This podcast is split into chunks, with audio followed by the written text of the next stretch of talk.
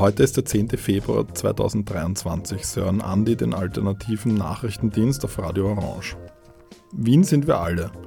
Unter diesem Titel hat eine breite Allianz aus Zivilgesellschaft und Parteienvertreterinnen zu einer Kundgebung am Wiener Räumernplatz aufgerufen. Anlass dazu waren die jüngsten Aussagen des FPÖ-Politikers Gottfried Waldhäusl. Eine Gesetzesnovelle soll die Kameraüberwachung des Verkehrs in die Wiener Innenstadt möglich machen. Diesen Mittwoch wurde gegen die geplante Gesetzesänderung demonstriert. Stefan Resch hat mit Thomas Lohninger über die Protestaktion von Epicenter Works gesprochen. Um ein gerechtes Einbürgerungs- und Wahlrecht geht es in unserem Gastbeitrag der tagesaktuellen Redaktion von Radio Korax aus Halle an der Saale.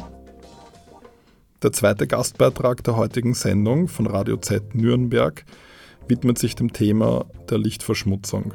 Redakteurin Heike Demel stellt das Projekt Globe at Night vor und spricht mit Expertinnen.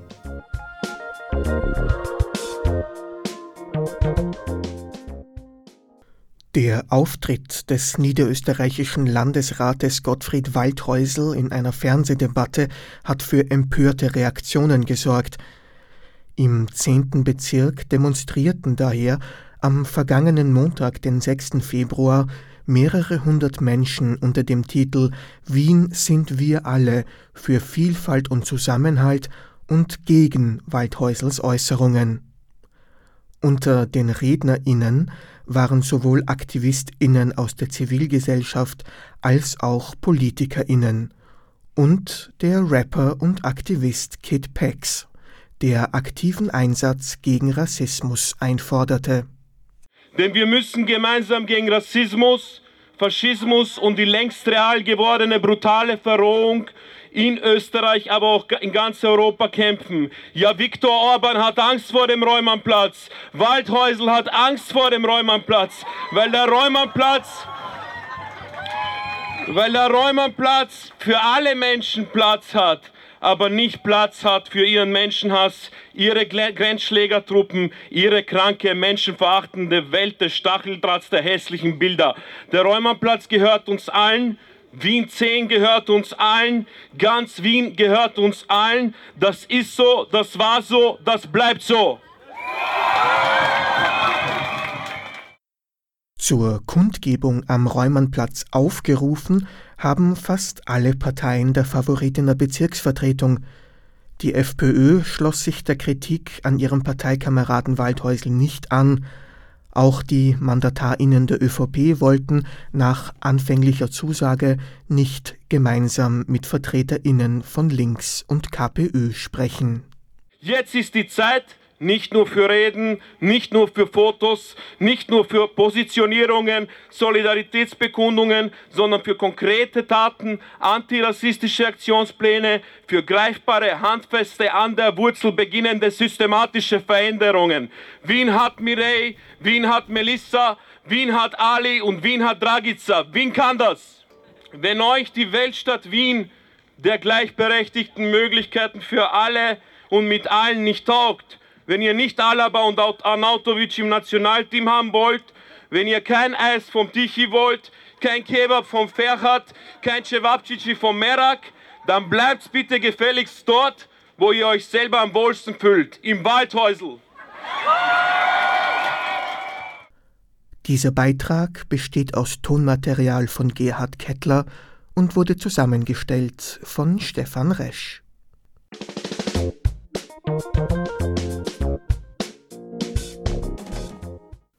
Kameras an den Einfahrten zur Wiener Innenstadt. Um den Autoverkehr im ersten Bezirk zu reduzieren, werden seit knapp drei Jahren verschiedene Modelle diskutiert. Der Plan der Stadtregierung sieht dafür automatische Kontrollen von Ein- und Ausfahrten mit Kameras vor. Für den Verein Epicenter Works ein unverhältnismäßiges Mittel – Daher protestierten die DatenschützerInnen am vergangenen Dienstag, den 8. Februar, vor dem Heldentor gegen das Vorhaben und stellten an einem der möglichen Standorte der Überwachungsanlagen einen Wald aus Kameraattrappen auf.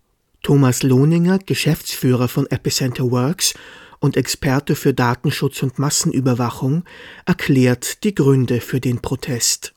Wir sind äh, als Datenschutz-NGO, die es seit 13 Jahren gibt, sehr bemüht darum, jede Art von staatlicher Überwachung zu verhindern und auch immer auf die Gefahren hinzuweisen. Und so auch hier. Man glaubt, man tut was für Verkehrsberuhigung. In Wirklichkeit gibt man dem Innenministerium Einblicke und Live-Feeds von unseren Innenstädten in ganz Österreich.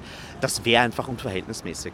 Verkehrsberuhigung ist ein hehres Ziel, dem wollen wir nicht entgegenstehen, aber das ist das falsche Mittel. Es gibt gelindere Mittel, zu denen sollte sich die Politik durchringen. Und wir wollen heute hier einfach nur ein Zeichen setzen, dass man eben auch keinen Schilderwald an Kameras an, an, an seinem Arbeitsweg vor seiner Haustür haben will, sondern dass Wien als lebenswerte Stadt eben auch den Datenschutz seiner Bewohnerinnen, seiner Bevölkerung respektieren muss.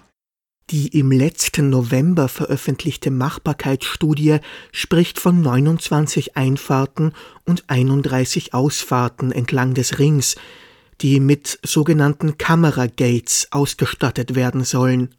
Dazu könnten 32 Anlagen bei Garagen kommen, um Ausnahmen zu kontrollieren. Das Konzept der Stadt sieht Fotos vor, die in zwei Stufen gemacht werden sollen. Erst sollen die Kennzeichen der Autos erkannt werden, dann, falls nötig, ein Bild des Fahrzeugs geschossen werden. Datenschützer Thomas Lohninger sieht trotz dieser Einschränkungen viel Potenzial für breite Überwachung mit dem gewünschten System. Also es ist einfach so, dass man, um das Verwaltungsstrafmandat auszustellen, brauche ich mehr als das Kennzeichen. Da brauche ich auch ein Bild, dass dieses Auto wirklich zu dem Zeitpunkt ein- und ausgefahren ist. Und das heißt, ich brauche Videoüberwachung. Und diese Videoüberwachung, da gibt es schon eine Rechtsgrundlage im Sicherheitspolizeigesetz, dass äh, die Polizei sofort herkommen kann, um diese Videobilder in Echtzeit auszuleiten. Das heißt, der, das Innenministerium könnte jeder Demo live zuschauen, die sich durch den ersten Bezirk bewegt. Und das ist natürlich absolut unverhältnismäßig. Nach derzeit gültigem Recht ist die Überwachung der Ein- und Ausfahrten aus dem Innenstadtbereich nicht erlaubt. Das könnte aber mit der nächsten Änderung der Straßenverkehrsordnung anders werden. Voraussetzung für eine Umsetzbarkeit des Systems ist jedenfalls der Beschluss einer entsprechenden StVO-Novelle, besagt auch die Machbarkeitsstudie deutlich. Die Stadt Wien hat dem zuständigen Ministerium bereits einen Vorschlag für einen möglichen Text übermittelt. Man versucht hier keinerlei Maßnahmen zu setzen, außer wenn äh, Klimaministerin Gewessler eben Videoüberwachung zur Verkehrsberuhigung legalisiert. Ähm, und diese Gefahr droht auch jetzt im Februar, März noch, wo nämlich eine Novelle der Straßenverkehrsordnung verhandelt wird. Ähm, und so, sofern das passiert, würden wir wahrscheinlich in allen österreichischen Innenstädten von Salzburg-Graz bis eben Wien solche Videoüberwachung sehen. In anderen Bereichen der Verkehrskontrolle sind Kameras bereits weit verbreitet. Die Umstände auf der Autobahn und im Stadtzentrum seien aber höchst unterschiedlich. Der große Unterschied zu Section Control auf der Autobahn ist, dass die inneren Städte natürlich viel dichter besiedelt sind. Hier leben Menschen, hier gehen Menschen zur Arbeit, hier gehen Menschen einkaufen und vor allem äh, gehen hier Menschen demonstrieren. Die Innenstädte und insbesondere der erste Bezirk mit all seinen Regierungsgebäuden ist der Ort, wo Menschen sich versammeln, um äh, für Dinge und Anliegen einzutreten. Und wenn man dann aber auf Schritt und Tritt wieder überwacht wird, dann ist das ein Eingriff in das öffentliche Leben und in die Versammlungsfreiheit. Für die Videoüberwachung, die es in den Städten bereits gibt, gelten enge gesetzliche Beschränkungen. Die Genehmigung der Fotokameras durch eine Änderung der Straßenverkehrsordnung würde diese Bestimmungen unterlaufen, so Lohninger.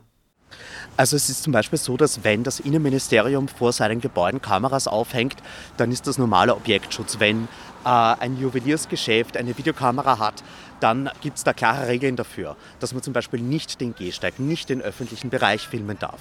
Den öffentlichen Bereich zu filmen ist nur in Ausnahmefällen legal und da reden wir von sogenannten Gefahrenzonen. Äh, in Wiener Neustadt zum Beispiel die Herrengasse, also dort, wo regelmäßig Straftaten passieren, da kann man Ausnahmeregelungen machen, ähnlich im Praterstern zum Beispiel, aber äh, das müssen immer sehr lokal beschränkte äh, Regelungen sein und eben nicht eine pauschale Überwachung von allen Menschen, die sich auf einem öffentlichen Platz bewegen.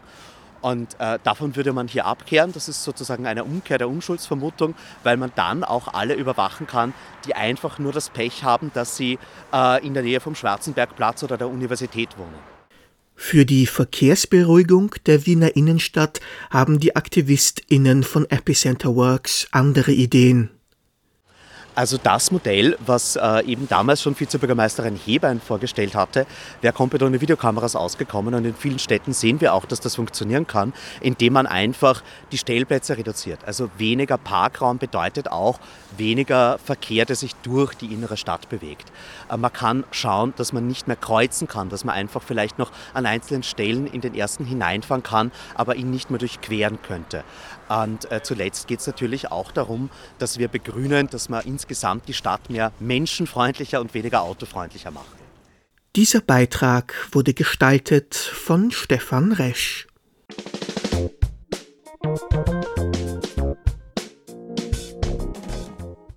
Herr Miman Jesrowski, ich begrüße Sie ganz herzlich. Sie sind Aktivist und Protagonist von From Here, und einer der Initiatoren für das Bündnis passt uns allen.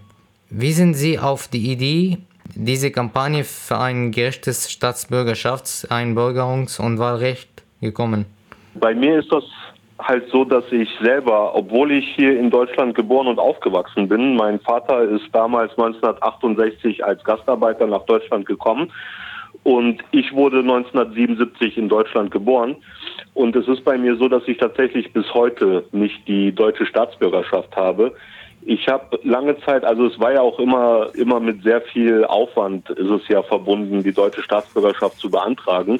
Und in dem Film From Here habe ich das tatsächlich auch gemacht. Ich habe die deutsche Staatsbürgerschaft äh, äh, beantragt. Das ist so quasi mein Teil der Geschichte in diesem Film, wie ich eben halt die Staatsbürgerschaft beantrage und habe dieses ganze Prozedere durchgemacht und habe halt für mich festgestellt, also ich habe in dieser Zeit gemerkt, so wie aufwendig das ist. Also erstmal, was alles von einem verlangt wird. Sie müssen nachweisen, dass sie äh, eine feste Stelle haben. Sie müssen alles dreimal halt, ne? Und nachweisen, dass sie einen Wohnsitz haben. Nachweisen, also wirklich für alles mögliche Nachweise.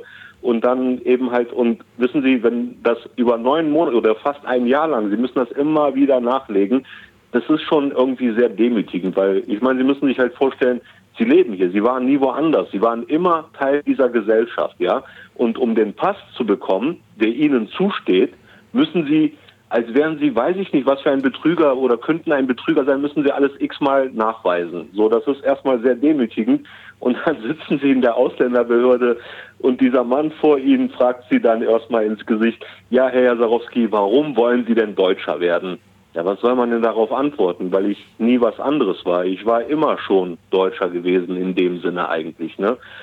Und ähm, am Ende hat das auch gar nicht geklappt so und ich habe das auch nicht mehr nochmal gemacht mit der äh, mit der mit der Einbürgerung, weil ich für mich halt für mich halt auch festgestellt habe, wissen Sie, meine Eltern sind aus Mazedonien.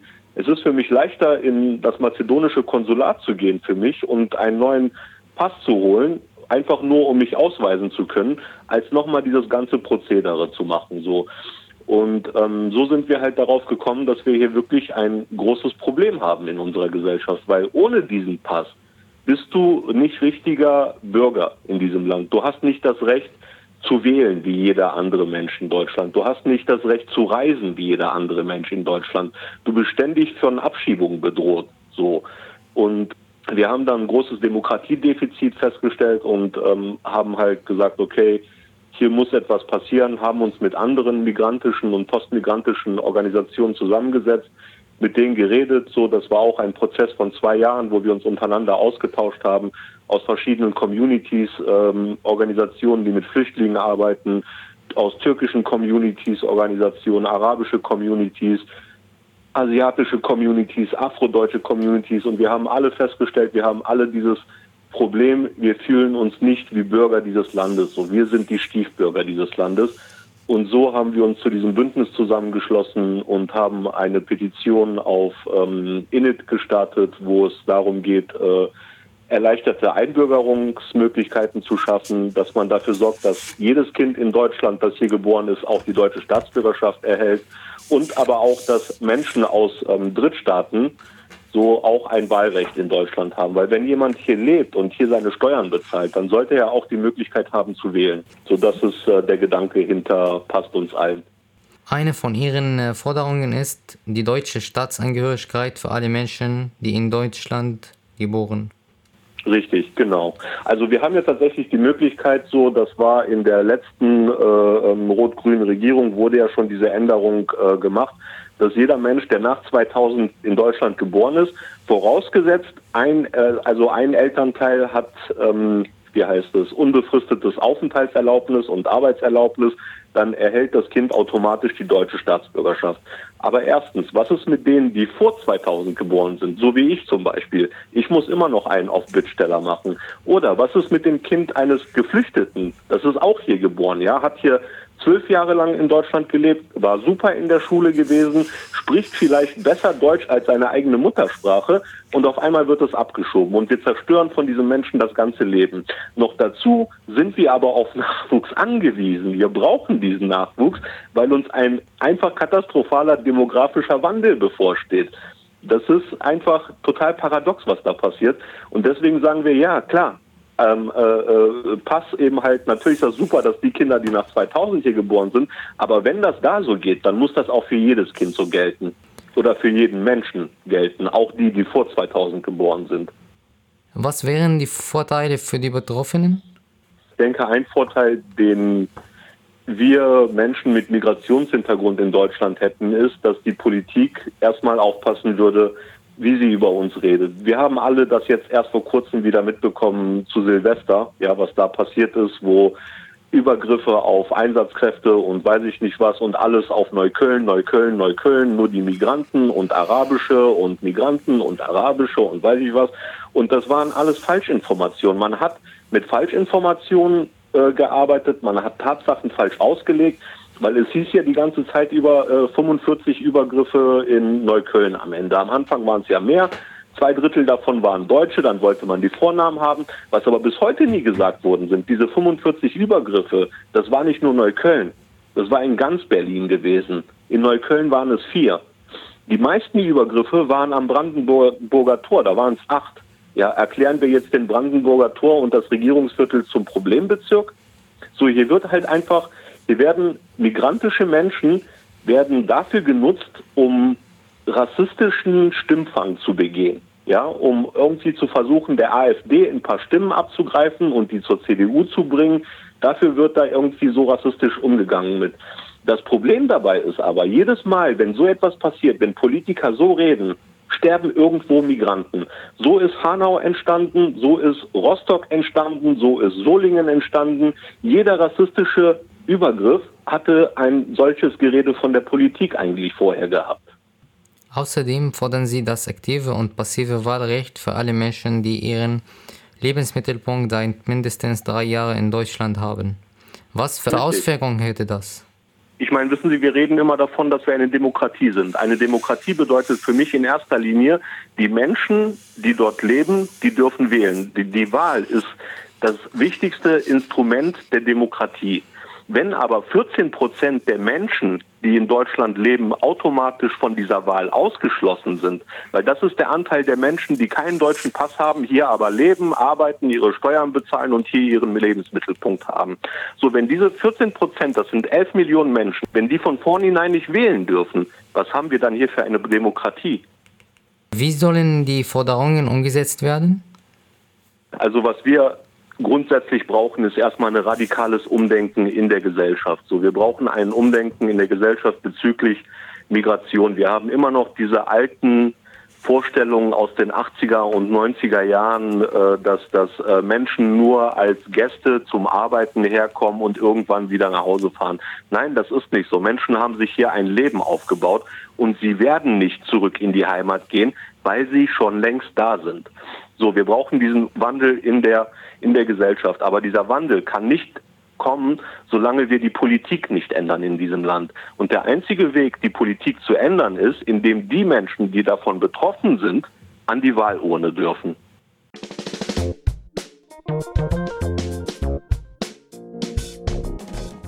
Globe at Night ist ein internationales Citizen Science Projekt, wo Bürgerinnen und Wissenschaftlerinnen gemeinsam forschen, und zwar in diesem Fall zur Lichtverschmutzung. Heike Demel von Radio Z in Nürnberg spricht darüber mit einem beteiligten Wissenschaftler. Sie haben eine neue Studie vorgelegt, da geht es um Lichtverschmutzung. Was bedeutet denn überhaupt Lichtverschmutzung und um welche Art von Lichtverschmutzung geht es jetzt genau in Ihrer Studie? Ja, Lichtverschmutzung ist ein Sammelbegriff, das bedeutet mehrere Dinge. Wir haben geforscht an Himmelshelligkeit, aber bei Lichtverschmutzung gehört auch Blendung, wenn man äh, nicht gut sehen kann wegen einer sehr helles Licht und das Licht, das strahlt von den Nachbarn ins Zimmer oder auch die ökologische Wirkungen von Licht. Wir im Studie aber sind fokussiert auf die Frage von, wie ändert sich die Himmel bei Nacht. In Ihre Studie, das sind ja Daten eingeflossen und Sie haben nicht alle selber erhoben dafür, sondern ganz viele Menschen haben dabei mitgemacht. Wie ist es dann abgelaufen? Die Mitmacher sind draußen gegangen äh, abends oder früh nachts und die haben an die Sterne angeschaut mit bloßem Augen. Wir haben eine äh, Konstellation, ein Sternbild vorgeschlagen, zum Beispiel Orion, und wir haben mehrere äh, Karten gezeigt, die zeigen dieses Sternbild unter unterschiedlicher Menge von Lichtverschmutzung. So zum Beispiel, man könnte das Orion sehen mit die Gürtel mit nur drei Sterne. Oder wenn man an einem guten Ort ist, sieht man mehr Sterne in die Gürtel und auch in die Körper von dieses Sternbild. Die Mitmacher haben dann gesagt, welche Karte passt am besten zu was die sehen am Himmel. Und die haben uns diese gezeigt und dann auch äh, ihre Ort und die Uhrzeit, an dem die die Beobachtung gemacht haben. Und Sie haben das Ganze dann ausgewertet. Was ist denn das Ergebnis? Zu welchen Erkenntnissen sind Sie dann bei der Auswertung gekommen? Was wir gesehen haben, ist, dass Jahr für Jahr die Mitmacher sagen, dass sie sehen weniger Sterne. Wir haben dann diese Beobachtung benutzt, um zu versuchen, diese Ergebnisse zu erklären anhand einer Wachs in die Himmelshelligkeit. Dabei haben wir gemessen äh, im Durchschnitt für ein ganzes Projekt Globe at Night eine Zunahme von ähm, etwa 10 Prozent pro Jahr. In Europa war ein bisschen kleiner, es war ungefähr 6,5 Prozent pro Jahr. Woher kommt denn dieses Licht? Also an Straßenlampen, da denken jetzt wohl gleich viele erstmal, aber es gibt ja auch andere Lichtquellen, oder woher kommt das? Die Quelle von das Licht ändert sich ein bisschen, abhängig ob man am Land ist oder in einer Stadt. Auf dem Land sind Straßenlaternen sehr wichtig, in der Stadt, aber wir haben ganz viele andere Arten von Beleuchtung wie Leuchtreklame und angestrahlte Gebäude. Äh, das bedeutet, dass die Quelle ändert sich ein bisschen, wenn man geht von Ort zu Ort. Jetzt haben Sie in Ihrer Studie zur Lichtverschmutzung in den Abend- und Nachtstunden, darum ging es ja vor allem, sie nimmt um sieben bis zehn Prozent zu, sagen Sie. Es gibt jetzt aber auch Satellitenmessungen zu künstlichem Licht. Äh, da liegt die Rate ja ein bisschen unterschiedlich, oder? Weshalb die Unterschiede? Die Satelliten beobachten die Erde eigentlich ziemlich senkrecht nach unten. Das bedeutet, die sehen das Licht, strahlt nach oben oder reflektiert ist von Boden. Die sehen nicht das Licht, das kommt von einer Lichtreklame, weil das strahlt seitwärts, das in Richtung die Satellite nicht sehen kann. Die Himmelshelligkeit ist basiert zu großen Teil aber auf Licht, das kommt in die Seitwärtsrichtung, weil die Atmosphäre viel länger ist von Erde zum Weltraum, wenn man geht seitwärts anstatt direkt nach oben. So, es gibt zwei Erklärungen, warum es einen Unterschied geben könnte. Der eine ist diese unterschiedliche Richtung von der Strahlung. Das könnte uns vielleicht sagen, dass es gibt mehr Leuchtreklame in den letzten Jahren zum Beispiel. Oder es könnte auch zu tun haben mit dem Farbspektrum von das Licht, weil viele Städte weltweit haben gewechselt von orange Natriumdampflampen zum weiße LEDs. Diese weiße LEDs haben auch einen großen Blauanteil dabei und das ist besonders problematisch für die menschliche Beobachtung von Sternen. Jetzt wird zur Erzeugung von Licht ja Energie verbraucht. Mehr Licht heißt also auch mehr Energieverbrauch. Das ist ja in den heutigen Zeiten von Klimawandel und Energieknappheit ja nicht mehr angebracht. Genau. Teilweise diese Hilfe von LEDs ist vielleicht die Energieverbrauch nicht so rasant gestiegen wie das Licht, aber wenn wir sehen, dass Jahr für Jahr die Himmelshelligkeit wächst, das bedeutet, dass wir sparen nicht Licht mit diesen Sparlampen. Deswegen finde ich, dass wir sollen äh, wirklich Sorge machen über diese Ergebnisse und wirklich kritisch nachdenken, wie sollen wir weiter mit Licht umgehen in die Stadt. Welche Folgen hat denn diese zunehmende Helligkeit auch gerade für Tiere? Bei der Himmelshelligkeit ist wirklich schwierig, äh, Forschung zu machen, weil man kann nicht sagen, hey Berlin, mach mal die Lichter aus für ein paar Tage und wir wollen ein Experiment durchführen. Ja, ähm, das bedeutet, das ist eher untergeforscht. Aber wir wissen viel über die Wirkung von Licht, die strahlt direkt auf Tiere und Pflanzen. So zum Beispiel eine Baum, die angestrahlt ist, wird oftmals sehr früher die Blätter kriegen im Frühling oder sehr viel später die Laub behalten äh, spät im Jahr. Ähm, Insekten sind angelockt an Lichter, die verbringen sehr viel Zeit da, anstatt ihre Nahrung zu suchen zum Beispiel oder zu paaren. Und äh, beim Vogel, und besonders beim Zugvogel, ist es wirklich problematisch, wenn ein Gebäude angestrahlt ist, weil besonders beim schlechten Wetter, die fliegen oftmals in diese Gebäude. Und wie sieht es für die Menschen aus, als wenn die Orte heller sind, wenn nachts Straßenlichter oder andere Lichtquellen an sind? Gibt es da Untersuchungen zu den Folgen für die menschliche Gesundheit? Wir wissen, das Licht hat eine große Wirkung auf den Mensch, aber unsere größte Annahme von Licht ist von zu Hause oder im Büro, wenn man arbeitet spät und nicht eigentlich von das Licht, das kommt von draußen. Es gibt mehrere Studien, die zeigen einen Zusammenhang zwischen wie hell ein Ort ist, angemessen von Satelliten und diverse Krankheiten, die eine Verbindung zu Licht haben.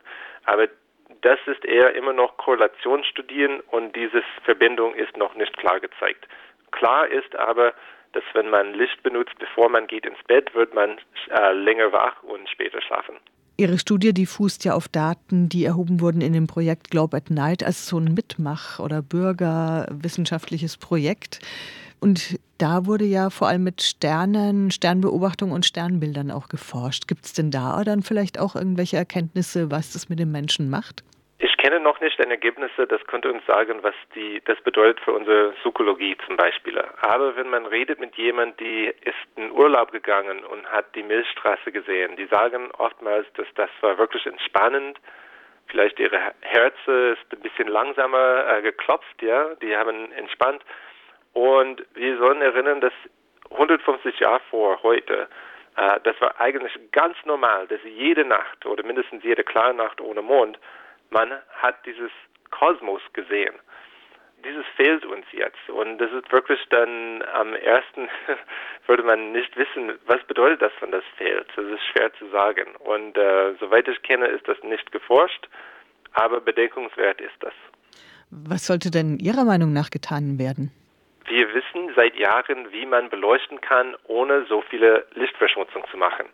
Es gibt ein paar wichtige Schritten. Man sollte erstmal nur beleuchten, wo es gebraucht ist. Das bedeutet, dass wenn man wollte ein Weg- oder Treppebeleuchtung, das Licht soll auf den Weg und Treppe gehen und nicht zum Nachbargelände.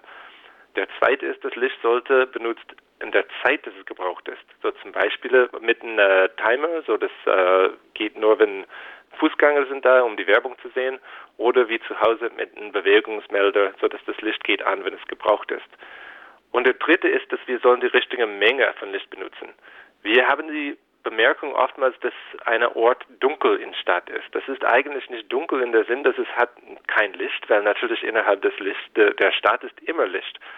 Aber das Problem ist, dass eine Ort sehr hell ist oder blendet und dann die andere Ort ist nicht direkt beleuchtet. Das bedeutet, wenn wir versuchen, an, besser anzupassen zwischen zum Beispiel die Straßenbeleuchtung und die Werbebeleuchtung, haben wir eine bessere Sicht mit eigentlich weniger Lichtnutzung. Wenn jetzt jemand die oder der zuhört, neugierig geworden ist auf dieses Projekt und da mitmachen will, also läuft dieses Projekt Globe at Night noch weiter? Ja, Globe at Night läuft weiter. Wir würden sehr, sehr gern verzehnfachen die Mitmacher, äh, weil dann es wäre möglich, anstatt auf die Kontinentebene zu arbeiten, anzuschauen in unterschiedliche Städte.